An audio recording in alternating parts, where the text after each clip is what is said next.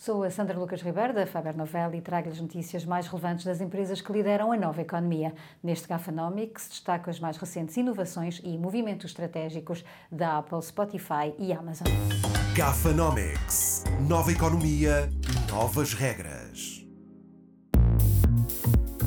Depois dos jogos de beisebol, a Apple reforça novamente a aposta nos conteúdos desportivos em direto no Apple TV Plus. A partir do próximo ano, vai começar a transmitir ao vivo para todo o mundo todos os jogos da Major League Soccer norte-americana. Este contrato de 2.500 milhões de dólares tem uma duração de 10 anos, com o objetivo de aumentar o número de subscritores. Alguns jogos vão estar disponíveis para quem já tem uh, o Apple TV Plus, mas uh, para ter acesso a todos os jogos da Major League Soccer, terá de ser feita uma subscrição adicional.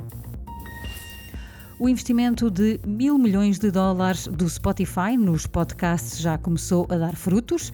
Esta área de negócio apresentou receitas de 200 milhões de euros em 2021, ou seja, um crescimento de 300% em relação a 2020.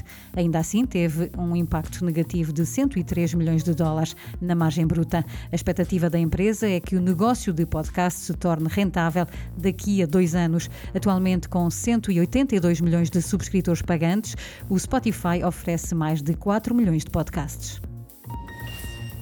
Trata-se de mais uma aposta da Amazon na realidade aumentada para transformar as compras online. Agora, a aplicação da Amazon tem uma nova funcionalidade que permite experimentar calçado virtualmente antes de o comprar. Disponível para já nos Estados Unidos e no Canadá, basta apontar a câmara do smartphone para os pés para ter uma ideia visual do calçado de marcas como a New Balance, a Adidas e a Puma.